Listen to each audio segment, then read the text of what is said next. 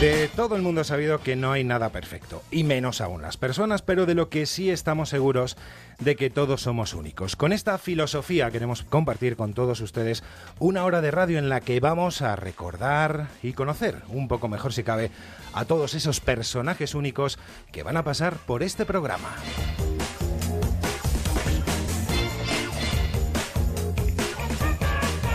La radio es uno de los medios que más engancha y si no, que se lo digan a nuestro invitado de hoy. Comenzaba en esto del periodismo en este medio en el 79. Poco después se pasó a televisión, un medio que además le dio popularidad cuando presentaba el informativo Prime Time en Telecinco desde el 97 al 2001. Pero la radio o su mono de micrófono le haría volver aquí después de un largo periplo por distintos programas de televisión, muchos de ellos aquí en A3 Media, en esta casa. Precisamente en la radio, en esta radio del grupo, entra por la puerta grande para hacerse cargo junto a Carlos Alsina del programa estrella de esta casa, Más de Uno. Juan Ramón Lucas, muy buenas tardes y gracias por venir también en fin de semana aquí a tu casa. Pues buenas tardes, gracias a vosotros por considerar que yo tengo cosas que decir y, ya sabes que en el día que sea y la hora que sea, donde haya un micrófono, ahí está uno tan a gusto. Claro que sí, muchísimas gracias, lo dicho, por estar con nosotros. Bueno, sé que después de tres años, si no me han informado mal, ya tenías mucho mono de micrófono, ¿no? Cuando vuelves y cuando entras de nuevo aquí a, Onda Cero. Sí, sí, tenía, tenía muchas ganas desde el minuto uno, ¿eh? Cuando... Eh, salgo de Radio Nacional, pues lo que estoy deseando es volver algún día a la radio y en cuanto se presenta una oportunidad de, solvente y con un proyecto serio, pues aquí me, aquí me tienes, me sumo a ello encantado. Mm, ya habías estado aquí en esta casa en el 93 haciéndote cargo de la dirección y presentación del informativo matinal al día, donde estuviste hasta el 97, creo. Sí, eh, estuve aquí con muchos de los eh, compañeros que ahora están en informativos. Eh, incluso con el propio Alsina, aunque no, Alsina y yo no trabajamos juntos, él hizo el programa algún tiempo después de que, de que yo lo dejara. Pero vamos, sí, mm, la mayoría, además la mayoría, porque esta es una reacción muy estable, la mayoría de la gente que tiene responsabilidades en la redacción de, de Onda Cero en este momento estaba conmigo en aquellos años, hace pues 20, 20, no sé cuántos. tú has dicho la cifra exacta, pero sí veintitantos. Desde el 93, concretamente, 93, 93 a, a 97. Bueno, ¿qué tal llevas los madrugones? Bien, Aunque bien. madruga más Carlos, ¿no? es un madrugón, esto de nada. Eh, me levanto, mm, yo estoy aquí en la radio alrededor de las siete y media. Eh, me levanto dos horas y media antes, eh, pues porque me gusta hacer otras cosas, pues correr y, hacer meditación y todo eso, y, empezar la jornada con unos cuantos deberes vitales hechos entonces eh, me levanto antes de lo que debiera levantarme, pero vamos, me podría creo yo levantarme a seis, seis y media perfectamente y eso, como cualquiera de los que nos está escuchando sabe, no es madrugar. ¿Cómo llevas esa sinergia, no? De, dejar los, dejar Carlos los trastos, ¿no? A las a las diez y, cogerlos. Es muy, yo creo que hemos encontrado desde el desde el principio, ¿eh? porque eh, los dos somos profesionales de esto, nos gusta mucho esto y respetamos a quien hace lo que nos gusta hacer a nosotros, que es el trabajo bien hecho. Con Carlos aparte de que pues hace años coincidimos en la radio y tenemos una buena relación personal, pues eh, al estar los dos, formar parte cada uno de nosotros de este, de este proyecto en su, en su responsabilidad, que es la primera parte, eh, y yo la segunda, pues tenemos claro el papel eh, y tenemos clara la relación. yo entro un rato antes de que él termine, él tiene su sección también semanal con el tintero y la transición la hacemos con toda la normalidad em, que, requiere. Es simplemente un paso de trastos de dos personas que son profesionales que están en el mismo programa y que lo hacen con el tono con que hay que hacer estas cosas, cada uno con su carácter, con esa ironía eh, eh, sutil, tan fina que tiene Carlos, y luego pues con esa otra forma que tengo yo de recoger las cosas que no es tan irónica, pero en la que el sentido del humor también juega y entonces hacemos una transición eh, navegando en un momento en el que se está pasando de la actualidad al magazino, de la noticia y su relato y su comentario a mm, eh, la opinión de los oyentes y la referencia a otras noticias, digamos que eh, más suaves, los dos lo tenemos claro y los dos navegamos, cada uno con su carácter, pero teniendo en cuenta que estamos en la misma corriente, eh, para hacer una transición que creo yo que es divertida, que es original, que, está muy bien, que es grata. Y cuando digo original, digo que yo creo que las transiciones en los otros programas de los grandes medios, eh, en, los que hay dos partes diferenciadas, no se hacen de la misma forma. Por lo menos yo no aprecio la, buena disposición, la, el buen rollito, por entendernos, que hay entre los diferentes responsables de las partes del programa, como lo puede haber entre Carlos Alsina y Juan Ramón Lucas. Eh, ¿Cómo has llevado esa, ese cambio de, informativos? Porque tú antes te dedicabas más bien al tema informativo puro y duro, a, meterte en, en, magazine, porque el chip es completamente distinto cuando uno se sienta aquí delante del micrófono, ¿no? Pero no, no ha sido eso lo más complicado. Yo, de hecho, ya hice una travesía es curiosa o singular para mí muy, muy positiva, muy enriquecedora, del presentar un informativo en Telecinco a hacer un magazine en Antena 3 eh, que no tenía nada que ver, Nada que ver. Ahora la transición ha sido menos complicada, pero ha habido también, ¿eh? Yo en Radio Nacional, hasta que me voy de Radio Nacional en julio de 2012, hacía mm, el magazine de la mañana de 6 a 12. Entonces, los contenidos y el tono de 10 a 12 lo conocía muy bien porque yo lo hacía. Eh, eh, lo que yo he notado, lo que noté en los primeros meses en, Onda Cero, es que me faltaba esa primera parte de contar la actualidad para luego jugar con ella o, echarle un vistazo diferente en la segunda. Me faltaba esa primera parte, me faltaba esa parte del compromiso con los oyentes que es contarles lo que hay. Y una vez le has contado lo que hay, vamos a hacer humor con eso o vamos a escuchar sus comentarios o vamos a jugar a otra cosa. Pero ya todos juntos hemos compartido la actualidad, la vida de la mañana. Y, y, aquí eh, yo entraba a saco. Eso fue lo que más me costó. Eso fue lo que al principio yo tuve algún problema para, em, para adaptarme. Pero al final, pues es radio, me lo estoy pasando muy bien. Y a estas alturas de la película, con temporada y media ya consumida, eh, no echo de menos el, hacer información, la, actualidad pura y dura, como, como apuntabas tú antes. Eh, y sin embargo, sí tengo muchas ganas de encontrarme con los oyentes todos los días a partir de las 10. Es mucho más relajado, Relajado, yo, creo que no se puede hacer radio relajado, ni siquiera una entrevista como esta. Es, eh, no, digo que no se haga radio tranquilo y con serenidad, pero eh, la radio requiere siempre una concentración, una atención sobre lo que estás haciendo y al mismo tiempo otras cosas que tienes que hacer que forman parte también del río sobre el que transcurre todo el directo que eh, te impiden relajarte completamente. Es un trabajo que es complicado, que requiere concentración. Pero al margen de eso, sí es verdad que eh, por sus consecuencias y por el tipo de compromiso que exige una segunda parte más magazine, unas entrevistas más eh, vinculadas a, hechos culturales o de espectáculo, pues siempre eh, son más gratificantes y son menos complicadas que las de otro tipo, más, más comprometidas con alguna autoridad política o con alguien que espera de ti otra cosa diferente eh, cuando tú lo que tienes que hacer es tu oficio. Muy bien. El programa llega antes de que acabe la temporada, cuando comenzáis todo este proyecto en más de uno aquí. El 8 de abril de 2015.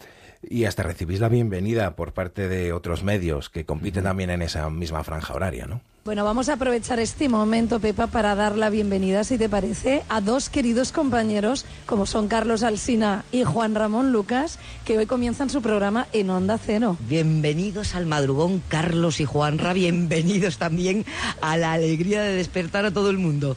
Bienvenidos a, este horario, como tú dices, que les deseamos toda la suerte. Yo lo había oído. Y Gemma. Sabía, sabía que lo hicieron, que nos saludaron, me lo dijeron el primer día pero no había tenido oportunidad de escucharlo. pues ahora se lo agradezco eh, más si cabe. Eh, es raro, ¿no? Comenzar a, media temporada, pero ha sido bueno, ¿verdad? Para que la gente se vaya también, las personas, los oyentes se fueran acostumbrando. Sí, yo, creo que fue bueno que me, me, parece una edición empresarial muy interesante y, y, muy positiva, porque de hecho empezamos en abril eh, y ya cuando arranca la temporada en septiembre de ese mismo año de 2015, pues ya llevamos algo recorrido. Es verdad que la fuerza de, Carlos Herrera es mucha y él en el primer estudio general de medios en el que eh, competimos, pues arrastra muchísima de la que estaba aquí con nosotros. Pero eso ha durado pues, un trimestre y ya estamos otra vez en condiciones de competir y de hecho eh, compitiendo, frenando aquella caída y subiendo un poco. Yo creo que la decisión de empezar antes tiene algo que ver, tiene mucho que ver con con ese movimiento, que en principio eh, empezamos a darnos a conocer cuando aparece Carlos, muchos se van con él, pero había mucha gente que ya conocía ese producto que se estaba haciendo aquí y em, em, paulatinamente volvieron y yo creo que iniciando entonces un movimiento que confío en que siga creciendo, que siga adelante y que, repito, tiene que ver con aquella decisión de empezar a media temporada. Es raro. De hecho, empezamos a media temporada y, si no recuerdo mal, a media semana también. Después de tanto tiempo en los medios, ¿sigues poniéndote nervioso? Me voy a poner nervioso entre comillas cuando se enciende la luz roja. Sí. Nervioso, dices muy bien entre comillas, porque no es nervioso, es esa cierta tensión, ese apretar el culo y decir, venga, eh, concéntrate porque es muy importante lo que, lo que estás diciendo. Es muy, muy importante, no porque tú seas eh, una persona que lo que diga va a misa, sino porque te está escuchando muchísima gente y eh, las cosas que dices van a influir y las cosas que haces van a afectar. Y la forma en que entretienes va a conmover de alguna forma o va a, permitir a personas pues vivir una situación u otra. Mm, es una cierta dependencia del oyente de ti que si eres consciente de ella, pues te obliga, como decía antes, a apretar el culo y ser muy responsable de lo que haces y cómo lo haces. ¿Cómo ves esta profesión actualmente? ¿Cómo está? Juan Ramón? Yo la he visto siempre bien.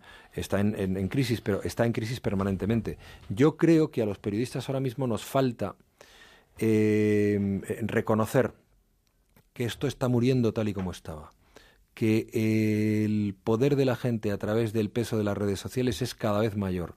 Y que si nosotros no somos capaces de convertirnos en no en, en servidores o, en dependientes de esas redes sociales, sino en servidores de la sociedad que tiene su modo de expresión en las redes sociales y por tanto conoce las noticias y las comenta antes de que nosotros demos oportunidad, si no somos capaces de entender y canalizar ese poder de la gente y convertirnos en, em, digamos, en quienes tienen que dar el... Iba a decir el visto bueno, pero no es el visto bueno. Quienes tienen que comprometerse con la realidad, quienes tienen que eh, hacerle al público diferenciar lo que vale y lo que no vale fundamentalmente gracias a ese compromiso, como no tengamos claro que esto está cambiando y que somos cada vez más, cada vez más servidores de la ciudadanía, eh, vamos a perder este tren. Y yo creo que todavía no somos muy conscientes de eso. Lo que sí, la radio eh, interactúa muy bien con las redes sociales, ¿verdad? Con, las nuevas tecnologías. la radio es el medio que mejor aprovecha las nuevas tecnologías. La televisión también aprovecha naturalmente eh, la capacidad de comunicación a través de la imagen por todas las vías posibles. Pero la radio, em, por ejemplo, eh, al, escucharse a través de Internet ganas en calidad y eso va a seguir siendo así.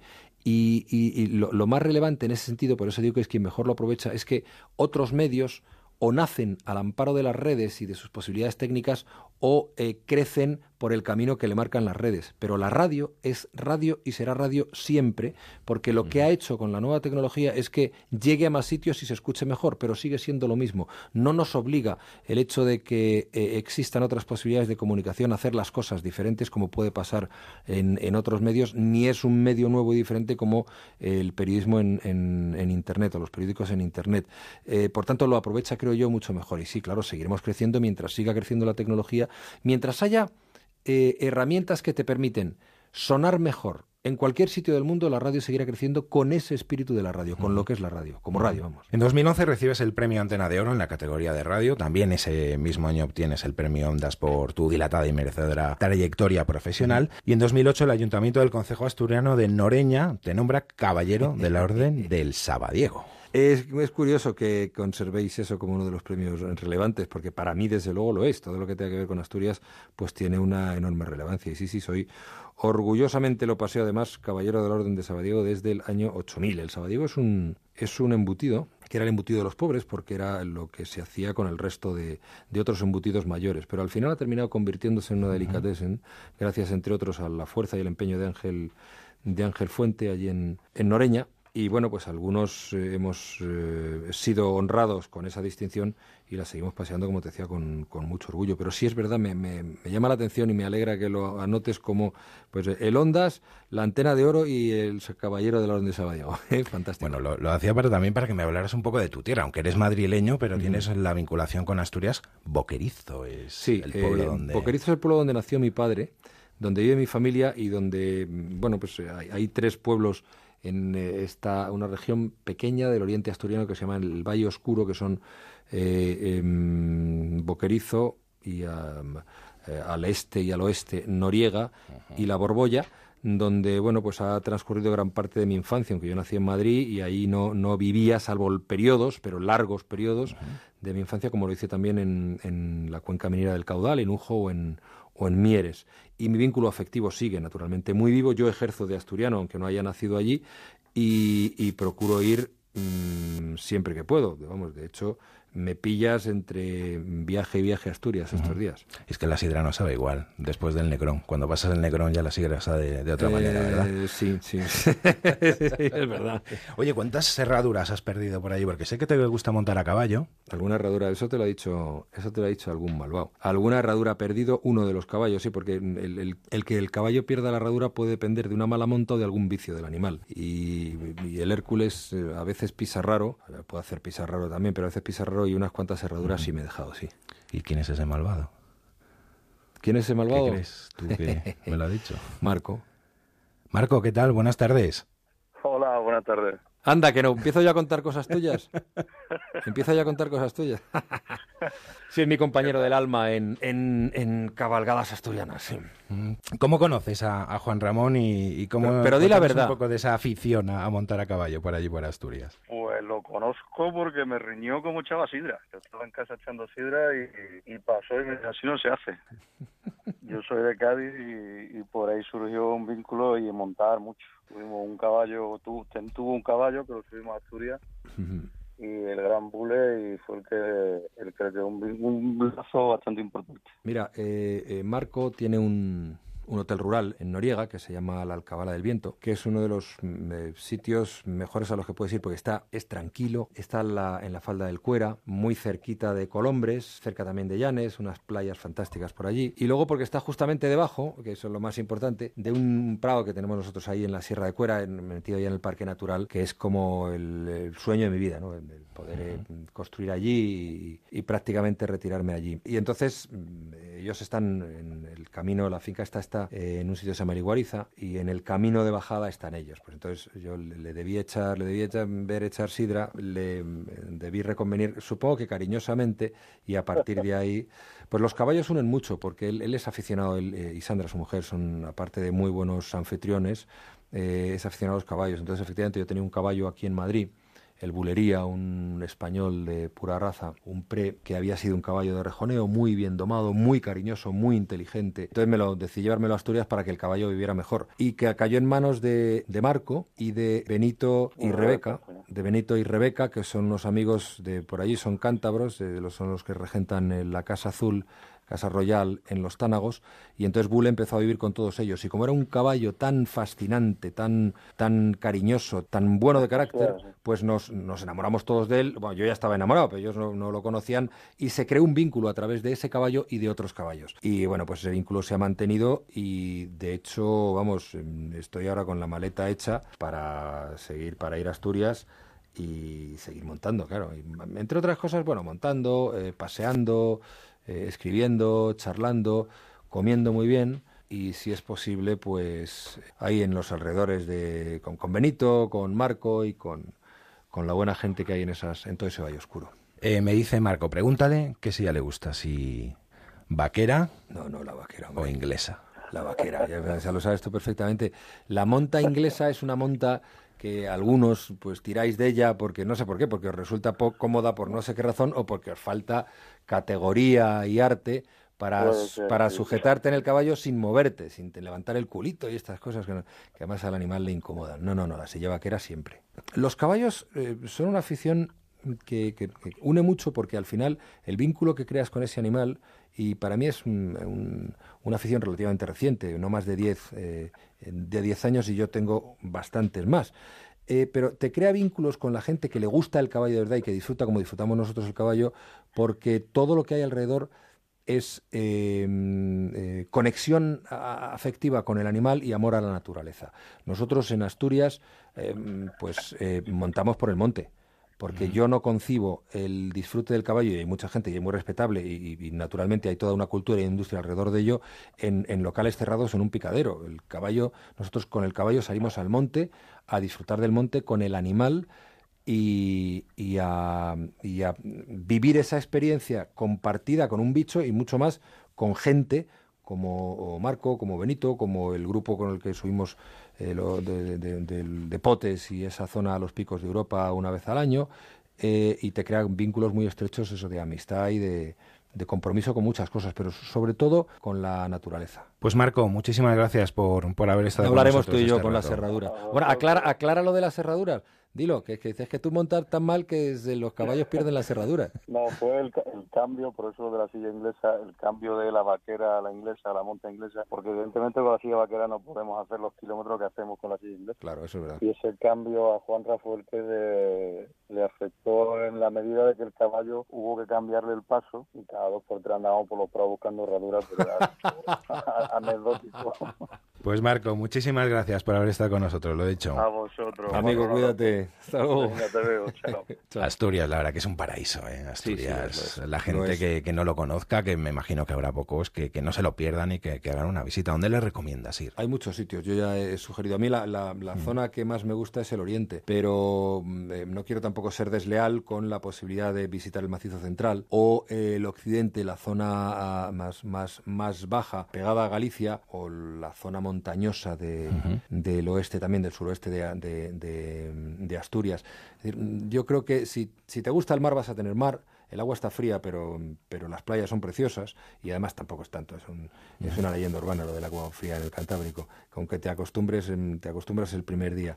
Y luego, mm, eh, claro, hay paisajes, hay gastronomía, hay, hay muchísimo. Hace muy poco he estado eh, pregonando mm, eh, la fiesta de la sidra en Nava y bueno, pues es otra de las, pues lo decías tú, lo de la sidra, eh, em, es otra de las posibilidades gastronómicas y culturales eh, que, tiene, que tiene ese principado tan rico y por otra parte tan abierto. El asturiano es asturiano y lo tiene a honra, pero nunca es excluyente y nunca se considera por encima de los demás, te abre la puerta. Hay un na- nacionalismo radical muy, muy minoritario, muy, muy minoritario, prácticamente inexistente, porque el orgullo de asturianía está perfectamente conectado con eh, la idea de, de- de apertura, de mestizaje, de multiculturalidad. Eh, Asturias es una región comprometida que siempre se ha comprometido con la gente que necesitaba apoyo, pero nunca ha sido una sociedad cerrada en ningún sentido. Bueno, eh, durante todo este tiempo me imagino que has trabajado con muchos compañeros a lo largo de todos estos años en todos los medios. ¿Tienes algún recuerdo de alguno de ellos en especial? No, eh, bueno, sí, hay, a ver, eh, hay Bueno, no vamos a nombrar todos empieza- porque no, pero aquí. Uno, uno empieza, por ejemplo, yo he tenido el privilegio de trabajar con Luis del Olmo y con Iñaki Gabilondo en distintos momentos de mi vida y mantener buena relación de amistad, sobre todo con, con Iñaki, eh, durante muchos años. Pero hay muchos profesionales. Yo mm, he procurado aprender de todo el mundo, eh, incluso o sobre todo de la gente que trabajaba bajo mis órdenes, en los equipos que yo dirigía. Algunos preferidos, pues los dos que te he citado seguramente, pero a partir de ahí podría decir muchos y me olvidaría de otros que han sido y que siguen siendo importantísimos. Bueno, hay alguno que se ha quejado. Hay alguno que se ha quejado. De que no le eh, invite. Posiblemente. Pues no lo sé. Mejor que nos lo diga él. Dani Martínez, buenas tardes. Anda que no. Hola, no, hombre, claro, es que esto es una vergüenza. Yo entro aquí con la vergüenza ya de. de- Después de tantos años, ¿verdad? No, no, de primero, primero paga lo que debes. Porque claro, yo me fui y me debes mucha mensualidad, mucha mensualidad de dinero que te has quedado en mi parte. Porque claro, como me iba con Flo y tú decías, no, con Flo te van a pagar más. Tú di- ya una cosa te ahorraste en mí. Eso fue Roberto. A mí no me eches la culpa. La pasta Claro, se la siempre- pides a Roberto y claro, a Palomeque. Pues tú espera. contratas un calvete para eso, para echarle la culpa de todo, ¿no? Claro, Oye, Roberto, no me habías contado a mí esto. Estas son cosas internas del programa que tampoco hay que idear así. Hola, jefe. Hola, Dani. Robertito, vamos a ver, si tú, si tú te has quedado con lo mío, me alegra. No, no, me alegra por lo menos que lo tenga Roberto, que falta le hace, porque ahora está con Lucas y debe cobrar por lo mismo que cobraba yo. No, no, no, Pero Dani, ¿de dónde te han sacado, tío? Que estás ahora triunfando, que estás en plan estrella y cómo te rebajas a hablar con nosotros los mortales. Pues para que veas que soy un tío humilde y que no pierdo esa mano a la gente que os va mal, ¿sabes? Por si la necesitáis. No, pero yo guardo muchos buenos recuerdos de Lucas porque él fue la única persona que me ha hecho madrugar en mi vida para trabajar. O sea, yo no he madrugado nunca en ningún trabajo y Juanra lo consiguió durante cuatro años. O sea, que mi madre dijo que solo trabajé en esa época porque para mi madre todo lo que no sea levantarse a las 8 de la mañana no es trabajo. Entonces, es lo único que le, le puedo agradecer. Por lo demás, eh, nunca necesitaría como ha hecho conmigo él ahora mismo. ¿Cuat- cuat- ¿Cuatro años? Cuatro años estuvimos, sí, se te hicieron cortos. Es que eso me dicen mis novias. Se me pasó que- volando, tío. Claro, se pasa también conmigo, si es que es normal. Oye, Robert, ¿en serio fueron cuatro años? Fueron, bueno, Dani uno más. De hecho, Dani cinco años, porque un año No, antes no, no, de- Dani no yo. Si duró cinco años el programa. Ya, pero Dani estuvo desde el principio. ¿no? Sí, es verdad, yo estuve- yo la mirada cítrica. Ay, sí, yo recuerdo, yo recuerdo que el primer día, lo recuerdo, el primer día hizo unas imitaciones horrorosas, es verdad.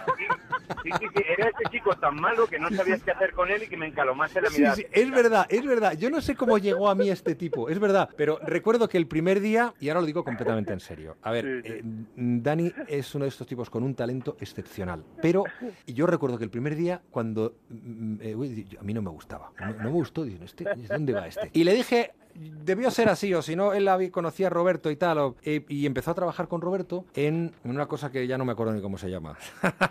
Sí. La mirada cítrica, que estaba bastante bien, era una tira de humor que estaba muy bien. Y entonces empezó, empezó, empezó, vamos, hasta el punto de que ya le tuvieron que parar los pies, porque vino un abogado de Barcelona y dijo que dejara de hacer del padre de Fernando Alonso. ¿Qué, qué era esto? Sí, sí, ¿qué, qué era esto? eh? A ver, cuéntanos, cuéntanos eso, ¿cómo, Hombre, cómo fue? Es que hace, hace personajes em, de, con de una, inteligencia, es- pues es buenísimo el tío. Pero, claro, hubo alguien que se molestó, él, porque uno de los personajes de la mirada cítrica era un asturiano que era el padre de Fernando Alonso. ¿Te acuerdas, no? Sí, sí, hacíamos una historia más muy cerrado. Sí. Era como, ¿qué tal la carrera de tu hijo este fin de semana? Y claro, yo contestaba, ¡Ah, mi fiu! Está corriendo muy bien este año, ¿eh? Pusieron unas redes, que soy una maravilla, oh. Y entonces, entonces Fernando Alonso dijo que él no se identificaba y que o dejábamos de hacerlo o, nos cayó una denuncia. Sí, Entonces, madre sí, mía. sí, tuvimos que, bueno, lo que pasa es que lo cambiamos. Por el tío Milín. El tío, el tío Milín. Claro, tuvimos que ir a mi familia. Claro, claro, y entonces mencionamos a toda la familia de Lucas en ese, con ese personaje, eso era muy, muy divertido. Y esto todo a las 9 de la mañana, que la gente no valora ese mérito. Bueno, a las 9 de la mañana, pero ya teníais, pero Robert llegaba ya a las 7 a trabajar y hacía los guiones y vosotros, eh, claro, si es verdad, era a las 9 de la mañana. joder. Claro, sí, sí, que para mí eso, que Robert es verdad que está más acostumbrado a madrugar y lo lleva bien porque es un señor con una edad que con 5 horas duerme ya, pero yo, yo lo llevo a regular. Pero bueno, menos mal que me rescató Flo y fíjate, además vimos a Lucas hace poco porque Flo y yo actuamos eh, y le invitamos y no, y el tío dijo que sí, no te creas que dijo, no, las pago yo, no, no, dijo, sí, voy a coger las entradas y se vino y ahí estuve, estuve con él. Gran tipo, gran tipo Lucas cuando no trabajas con él. Eh, Bueno, te iba, iba a hacer yo la pregunta, ¿cómo es como jefe? ¿Cómo, cómo forma equipo, Juan Eh, que Ramón, me voy, con- yo me con voy ya. vosotros? Robert, empiezas tú. Vale, vale, o sea, yo no tengo ningún problema. O sea, yo estaba muy mosqueado cuando fui a currar con Lucas, estaba muy mosqueado porque todo el mundo, yo he trabajado también en Telecinco, aunque no había coincidido con él, y todo el mundo que le preguntaba decía, oye, ¿qué tal Juan Ramón Lucas? Y me decía, "Joder, es un tío cojonudo, es un tío fantástico. Y esto que dices, no puede ser, o sea, tiene que tener un lado oscuro. No puede ser que todo el mundo hable bien de Lucas. Bueno, pues es verdad, es verdad. O sea, el único lado oscuro que tiene Juanra es que es muy pesado con el Atleti y con el flamenco. Es lo único. Pero si le quitas el flamenco, es un tío fabuloso. No, a mí, a mí flamenco, yo estoy, no, no, yo estoy de acuerdo que, que es bastante buen jefe porque tenía a Palomeque, que de mano derecha, que era la que nos, eh, nos apretaba. Exacto, es la- el poli malo. Claro, claro, estoy más listo. Este siempre este siempre sale con las manos limpias, ¿eh? ¿Dónde va a robar? Este lo hace muy bien, este muy bien. Pero yo no tengo, no tengo mucha queja porque gracias a Lucas estoy ahora mismo donde estoy, contando dinero en casa. ¡Fantasma! es verdad, ¿eh? Pero que queda como que me va. Sí, has estado muy bien, has estado muy bien. ahí. O sea, que no necesitas el que yo te debo. No, no, no, de verdad, si te- realmente he entrado para decirte que te lo gastes lo que quieras este verano, que Gracias. a Sandra lo que te apetezca y que yo feliz con tu felicidad. Si voy a, Y tener que, hoy- voy a tener que invitar al calvo, si va a ir donde voy a estar yo. yo no, Mira, es estoy, de camino, estoy de camino hacia Asturias ahora mismo. Estoy haciendo lo que no hay que hacer nunca en la radio, que es conectar con un tío con manos libres en un coche. Y es lo que estoy haciendo yo ahora mismo. Ya te vale. Pues prepárate que en el Sella te voy a ahogar. Vale, vale, pero a caballo, con, con Magnum y con Hércules y me llevo yo a Manolito, de Pero- caballo. Manolito es su perro. Uno de sus perros, porque este tiene también... Sí, este, este es el típico que acabará solo con 8 o 10 perros en Sí, casa. sí. O sea, tiene toda la pinta. Tiene toda la pinta. Sí, Escribiendo libros. ahí. Susana se va a hartar de él en nada. si no Hombre, ya, ya tarda, ¿eh? Ya Buena tarda, mujer. sí. Pero no hablemos de este tema, Lucas. Sí, bueno, que escuece. Aquí la tengo, está descojonada viva. Oh, sí, claro, riéndose diciendo, está riéndose de los Por no llorar. sí, eso creo. Claro, claro. Bueno, pues Dani, que Dani, que muchísimas gracias. gracias también por, por este tiempo que nos has concedido, que es, es complicado, es complicado encontrarte, ¿eh? Nada, nada, yo encantado de sacar unos minutos para hablar con estos dos, que además eh, está feo decirlo porque si me oye Paquito González igual me, me de- desnomina, que es quitarme la nómina, pero pero yo les escucho, les escucho alguna vez, les escucho alguna vez y, y los dos siguen manteniendo ese feeling que yo les ayudé a crear. O sea Sí. que- sí, sí, por eso que Oye, lo muchos años. Ya has visto por qué no te he pagado, porque eres muy difícil de localizar. Totalmente, si es que es por eso, si yo sé que todo tiene razón, Lucas, Claro. si yo te quiero igual. Hala. Dani, Un gracias. abrazo. Dani, entrégate ya, por favor, entrégate. Eh, eh, mira, me pillas justo ahora mismo aquí, con- que me acabas de pillar ahora mismo la Guardia Civil con el móvil en la mano y nada, así que Será verdad. Ya, ya aprovecho y me entrego. Será verdad. Eh, pues, pues casi, casi. Oye, pues deja la, la línea abierta y hablamos con el guardia. No, déjale, ya arreglo yo mis asuntos. No te Vale. abrazo.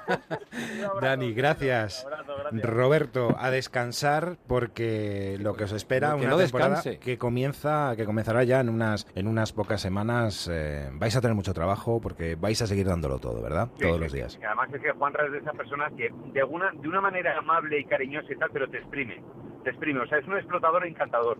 Como ha dicho Dani, aparte de que está la señal Palomeque, que es la que nos lleva a todos eh, rectos Firmes, y en vereda, incluido a mí. Juanra siempre con una sonrisa de buen rollo, pero dices, coño, o sea, me vuelvo a casa y ese tío me ha sacado todo el jugo.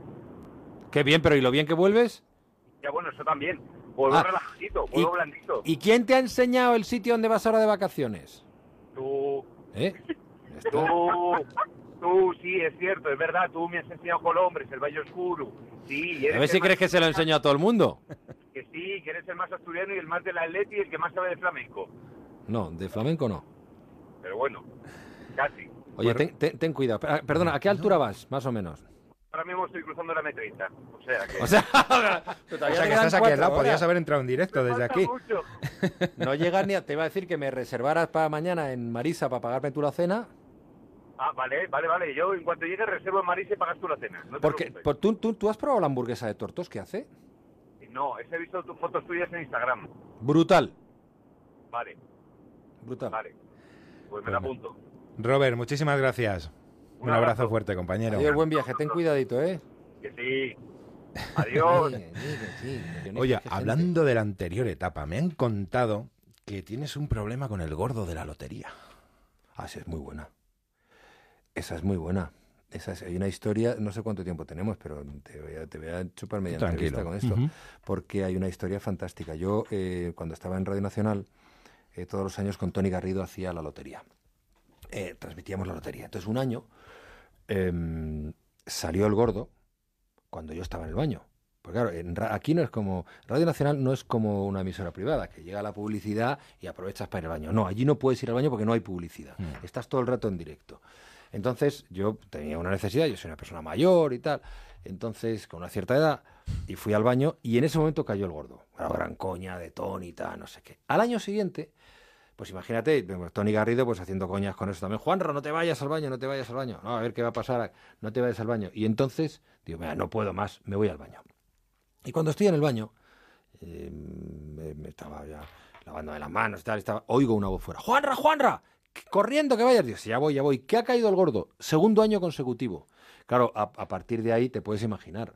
El tercer año, eh, yo creo que hubo un tercer año, o fue ya cuando... Sí, sí, el, el tercer año me, me cuidé muy mucho. ¿O fue después? No, no, me, me cuidé muy mucho de ir al baño. ¿eh? Pero sí, eso sucedió. Dos años consecutivos yo me fui al, al baño cuando salió el gordo o el gordo salió cuando yo estaba en el baño. ¿Te refieres a eso, supongo? Sí, sí, me refería, me refería a eso. Estaba hablando antes, Roberto, de esa relación con el, con el flamenco. Cuéntame, ¿qué, qué tienes que ver con, con- con el Me flamenco? gusta mucho el flamenco, soy un apasionado del flamenco, que es un arte eh, al que yo llegué pues mm, empujado en el mejor sentido del- término por mi mujer, por Sandra, Em, porque un año decidió llevarme al Festival del Cante de las Minas. Ella eh, conocía allí gente que estaba vinculada al cáncer, que es el territorio en el que ella se ha movido, ahora con la fundación, antes de, porque en aquella época yo creo que la fundación todavía no la habíamos puesto en marcha, eh, me- a través de una amiga de, Murcia, pues me quiso llevar al Festival del Cante de las Minas, que yo conocía naturalmente, pero que no, no tenía mucho interés porque no me interesaba mucho el flamenco. Eh, lo lo conocía porque tenía buenos amigos flamencos, mm, eh, eh, de los cuales el arte que me interesaba era el arte de la juerga y el arte de, de- de- que no era su, su profesión. Entonces yo me, me caí del caballo, eh, como San Pablo, con, con agujetas, que es un cantaor duro y puro, eh, con Menese, con Capullo de Jerez, y entonces claro, ahí empecé a entender y a querer al flamenco. El alcalde de entonces de la Unión me lanzó un desafío, no tendrás lo que hay que tener para hacer el pregón del año que viene. Yo dije, bueno, si me picas voy. Y lo hice, hice el pregón el año siguiente y como no tenía ni idea de flamenco, lo que hice fue contar el, en ese pregón del año 2007 el descubrimiento del flamenco por parte de un de un no aficionado y me quedó una cosa, fue un, pregón espectáculo y quedó muy majo y bueno, pues desde entonces pues sigo vinculado eh, con el ánimo, la afición y el amor al flamenco y tengo buenos amigos en el mundo del flamenco. No sé si tendrá Frank, no sé si tienes por ahí algo de flamenco que podemos escuchar. A ver si lo reconoces.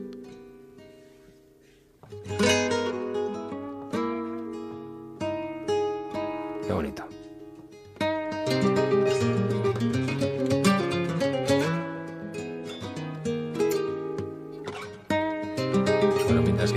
¿qué, tan, ¿qué tienes de especial el flamenco que, que lo escuchas por primera vez, como te pasó a ti, y llega tan adentro? que cuando cantan eh, sangran con la garganta. Es Arcángel, hombre. El Arcángel, que tiene una voz como nadie. Eh, eh, quizá Bambino, hay quien dice que se parece a la voz a Bambino, eh, pero tiene una técnica, un conocimiento del flamenco y una capacidad de trabajo que tiene muy poca gente. A mí me parece uno de los grandes. Ahora yo creo que son eh, Poveda, Arcángel, los grandes de este arte en España. Arcángel, buenas tardes. Buenas tardes. ¿Cómo estás? Vas, hermano. Pues, pues, mira, muy bien. Encantado de, estar con, una persona a la que aprecio, quiero y admiro muchísimo, como es mi, querido amigo Juan Ramón, y, merecedor absoluto de este eh, reconocimiento, homenaje o como lo queramos llamar, ¿no? Que, que sabe sabes que te quiero, que te admiro mucho y que y bueno y, gracias también por, por por, lo que le das a nuestra música, ¿no? Yo creo que ha, sido un, defensor a ultranza de, nuestro arte y, bueno, eso siempre es de agradecer porque los medios de comunicación a veces eh, hemos estado, mm. No vamos a decir que han estado de espaldas, sino bueno, hemos, estado en desencuentro, ¿no? El flamenco con algunos medios de comunicación. Bueno, y creo que tu labor en ese aspecto ha sido encomiable y te lo agradezco ya no desde el plano personal que también, sino desde el plano artístico y, desde el plano profesional. Eh, yo te lo agradezco a ti, eh, Arcángel. Eh, este es un señor que no, no habla no habla sin fundamento, con lo cual se lo, agradezco especialmente. Yo he tenido con Arcángel largas conversaciones pues en playas en Portugal o en Cabo de Palos. Por cierto, he estado hace unos días en Cabo de Palos, me he acordado de, de vosotros. buen sitio. Eh, eh, y, tiene criterio, tiene preocupación por las cosas de la política, por las cosas de la ciudadanía, por el mundo. Es un cantaor eh, que está muy conectado con su mundo y eso se le nota a la hora de cantar, que es muy profesional, que es verdad, yo es eh, un tipo con el que he amanecido en, la Unión, ¿verdad? Allí sentados esperando que abrieran el, en la cafetería para desayunar eh, y, algunas otras cosas, ¿no? Pero es un tipo profesional. Ese día, si, si, si, Arcángel hace eso, es que no tiene que cantar al día siguiente. Bueno, eso seguro. Eh, porque, porque es un tipo que canta, pues como Poveda, eso es lo que les hace grande. Poveda es un tipo muy riguroso a la hora de cantar. Ni fiesta ni juerga, vestido impecable y todo bien preparado porque es mucho lo que te juegas. Lo decía yo antes, tú cuando te abren el micrófono en un programa de radio sales con el culo apretado. Cuando sales el escenario a cantar, es tan importante lo que haces. Eh, eh, aquella gente que está ahí espera tanto de ti que no puedes hacer el imbécil. Y Arcángel es de esos profesionales que conoce el mundo, que conoce el flamenco y que, eh, y que ejerce de profesional del flamenco. Em, y, ya, es que no hay más que oírle, saber dónde está, ver dónde, ver dónde se coloca y las cosas que hace. El, único tío que flamenco que yo he visto que ha puesto al, público en el escenario y él de cara a donde están las butacas, en, en, el, en el Real es él. Y ya estoy diciendo más de lo que va a pasar, creo. ¿no? Me parece que ya estoy haciendo spoiler, querido. Bueno, no pasa nada. La verdad que como, como publicidad viene bien, pero bueno, ya sabes cómo me gusta hacer, hacer las cosas y soy un poco... Eh, siempre, bueno, buscando la interacción, ¿no? Con el público y buscando no ser diferente por ser diferente, ¿no? Más bien por, por mm, ser diferente porque uno busca dentro de uno mismo y, y, lo que quiere, eh, por lo menos yo básicamente, es demostrarte a ti mismo que puedes hacer otras cosas y sobre todo no mm. aburrirte, ¿no? Me parece demasiado, demasiado tedioso repetir sistemáticamente lo que otros han hecho, que además lo han hecho muy bien y que y que uno ya en ese sentido no tiene nada más que aportar que su propia personalidad, su visión de lo que sea, ¿no? Y, bueno, pues eh, eh, en ese camino uno encuentra muchos sinsabores porque no, no, no por, ni por crítica, ni por público, ni por nada, ni, ni por el éxito siquiera, sino, bueno, porque se pasa por muchos altibajos, ¿no? Cuando uno se está buscando y hurgándose en, su propia vida, eh, bueno, darse cuenta de, de las realidades y las verdades del barquero, pues muchas veces no tiene uno el ánimo de todos los días enfrentarse a ¿no? Y bueno, eh, a- sin embargo me siento cómodo en esa batalla también, o sea, es un poco... eh, eh, están en, esos dos extremos que, que conviven en mí ci- ciertamente con bastante más naturalidad de lo que en principio se puede prever, ¿no? Yo digo, yo que está conectado porque, eh, Arcángel, tú lees los periódicos, te importa la política, escuchas las tertulias de la, de la, de la radio, eh, haces preguntas, eh, te interesas y, y luego tienes un criterio clarísimo. Este es un tipo muy crítico con determinados comportamientos eh, políticos y, y muy, muy reflexivo en ese, en ese sentido. Como decía antes, muy conectado por el mundo, con el mundo y eso se nota en el arte. Ah, un tío responsable. Juega al fútbol muy bien, por cierto, muy bien. Bueno, bueno, me hubiera encantado ser futbolista, ¿eh? ¿Y de qué equipo eres? Ya por preguntar. ¿Coincidís Pues también en equipo, en el Atleti? ¿No? pues, mm, no, ahí no coincidimos porque yo soy del Recreativo de Huelva. Ahí además no tengo, no parto pera. No. O sea, es el equipo de mi ciudad, el decano del fútbol español, con- pasando malos momentos ahora, por cierto. Y, y nada, ahí, ahí sí que no tengo, ahí no parto, no parto peras con nadie, lo tengo claro.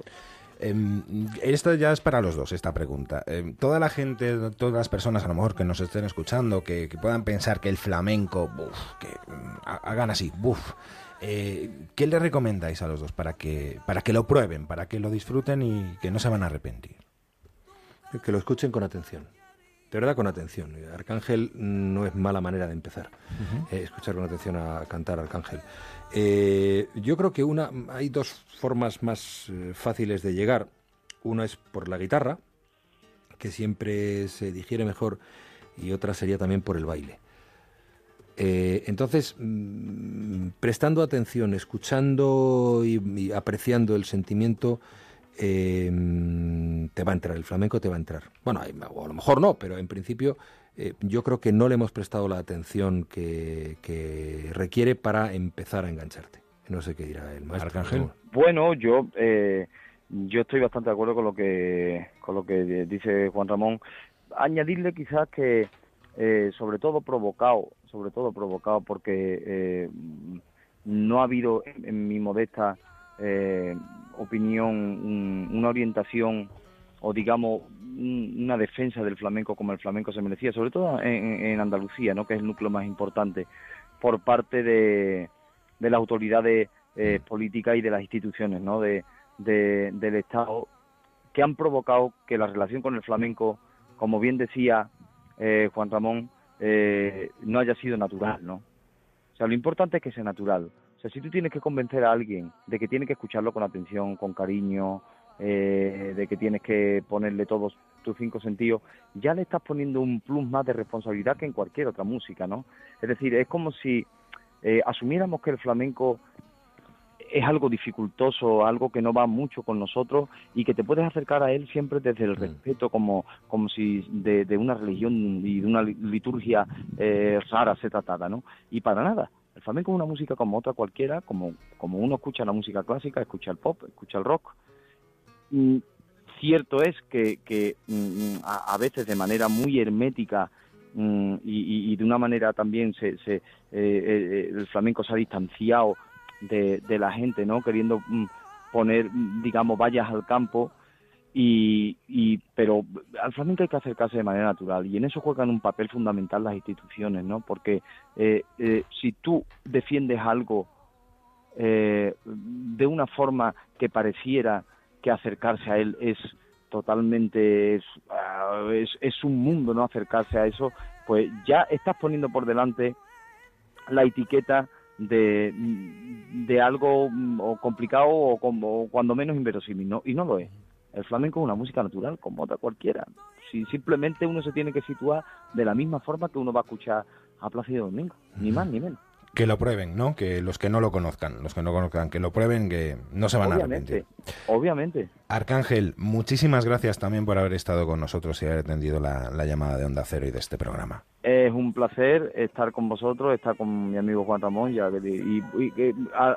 a- al que vuelvo a reiterarme, eh, quiero profundamente y, y le agradezco muchísimo la calidad mm, de persona que... Bueno, Juan Ramón, seguro que te han hecho muchas entrevistas, pero como esta, pocas, me imagino, ¿no? Yo creo que nunca. bueno, eh, vivimos en un mundo convulsivo, volvemos otra vez un poco a la radio. Eh, ¿Qué noticia, con qué noticia te gustaría abrir la próxima temporada el, el programa o cualquier lunes de, no, no, sabría decirte, como e, esas cosas yo, no, no, nunca me atrevo, no, hombre, siempre te gustaría conocer, yo estoy desde hace tiempo trabajando en, el tema del cáncer, en la, en la fundación de mi mujer, en la fundación Sandra Ibarra, con ella y tal, y, y, me gustaría que pudiéramos algún día, pues eso, cumplir ese sueño de que la mayoría de los cánceres, si no todos, pues se han podido curar. ¿no? Pero eh, la noticia que me gustaría dar es la, la, noticia que le puede ser... Al final estamos por esto para ser útiles. Y como te decía antes, nosotros somos servidores de la ciudadanía. Entonces, la noticia que me, gustaría dar es una noticia que sea positiva, buena y, útil para los ciudadanos. Por tanto, eh, supongo que desde el punto de vista de mi interés, pues que algo que tuviera que ver con la solución del problema del cáncer, que también desde luego socialmente es importante, o, eh, la resolución de conflictos, ese tipo de cosas. Pero eh, yo supongo que incluso para eso uno debe renunciar a ser uno mismo para ponerte al servicio de quien te está oyendo, que es la gente y es a quien, a quien te debes. Me gustaría dar una buena noticia, desde luego, que afectara a todos, que pudiera ser compartida por todos y que, y que, mm, y que mm, como cualquiera que hace esto y lo hace con, con ganas, pues respondiera a ese compromiso que nosotros tenemos con los oyentes. ¿Y a quién te gustaría entrevistar que aún no ha pasado por, por el programa, por más de uno? Mucha gente, muchísima gente. Yo siempre me quedo con ganas de entrevistar a grandes líderes internacionales o a pequeños líderes eh, eh, eh, locales que están haciendo cosas interesantes. Por ejemplo, eso, sobre todo para mm, responder algunas dudas sobre las cosas que hacen o dicen. ¿no? Mm, mm, pero también me, gusta entrevistar a gente que, que hace pequeños héroes cotidianos, gente que todos los días sale adelante y hace algo o dice algo que puede ser aleccionador para todos. No, tampoco tengo grandes ambiciones en ese sentido. Eh, me hubiera gustado entrevistar a algún presidente de los Estados Unidos, eso sí. ¿Qué cosas, eh, Juan Ramón, qué, crees, qué cosas crees que hacen que la vida merezca la pena? Hay muchas. Levantarte cada mañana y estar vivo. Por ejemplo. Em, la, posibilidad que tienes de hacer eh, algo por los demás, eh, la alegría de los, las personas a las que quieres. Hay muchas cosas por las que merece la pena levantarse, incluso cuando uno está mal por el solo hecho de vivir. Eh, el, mantenernos vivos nos va a sacar en algún momento, en algún momento, de cualquier situación por muy mala que sea.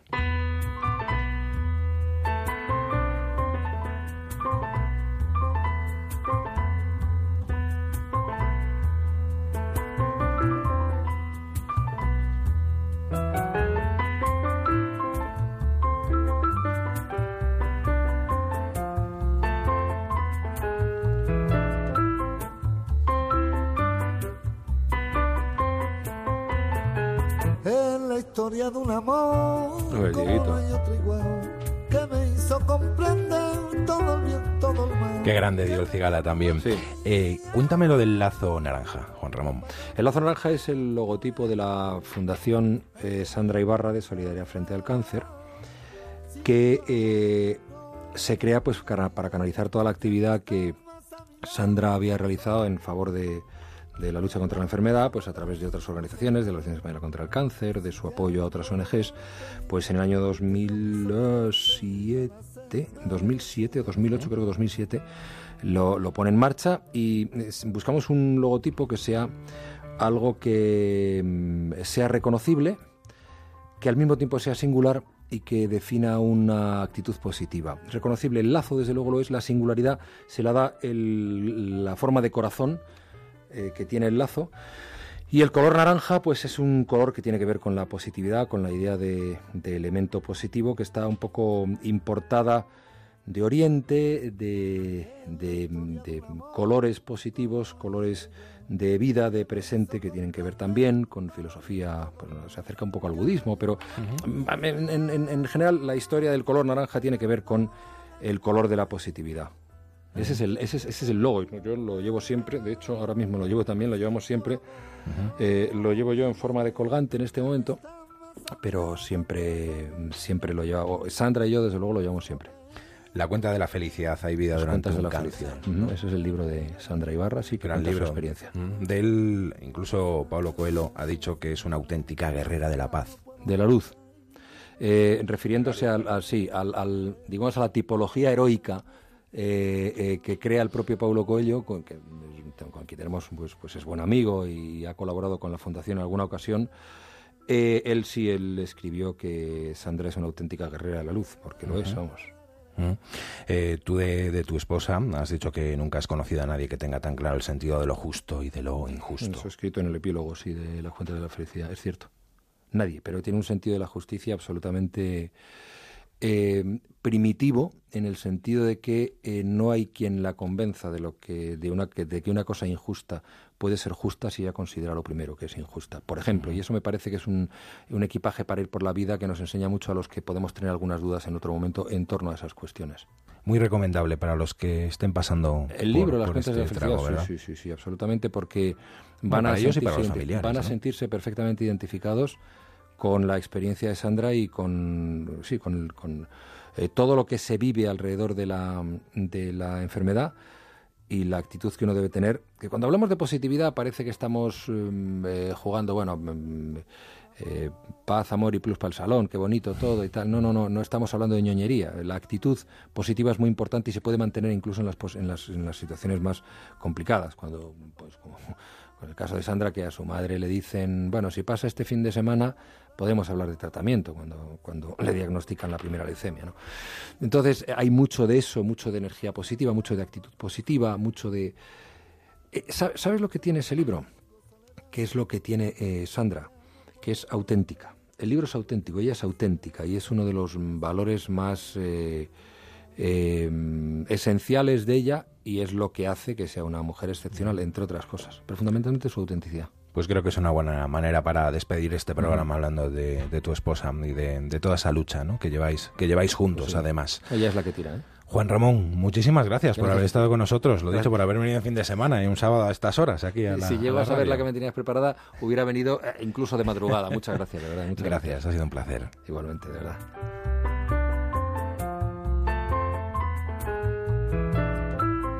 Nosotros volvemos mañana domingo. También estaremos aquí a la misma hora con otro u otra invitada. Ya usted a saber. Fran Montes ha estado en la realización técnica. Les ha hablado encantado Nacho Arias. Hasta mañana.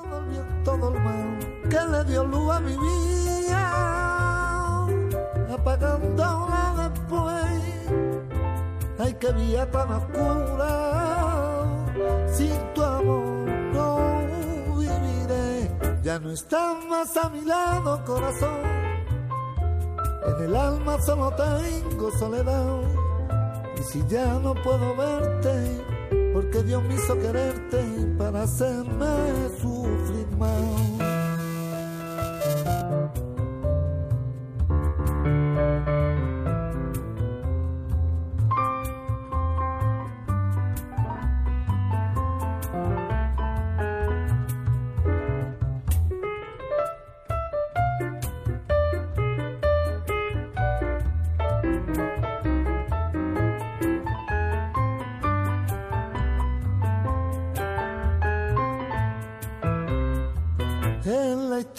Amor como no hay otro igual, que me hizo comprender todo el bien, todo el mal, que le dio luz a mi vida, apagándola después. Ay, que vida tan oscura. Nadie es perfecto. Onda Cero. Nacho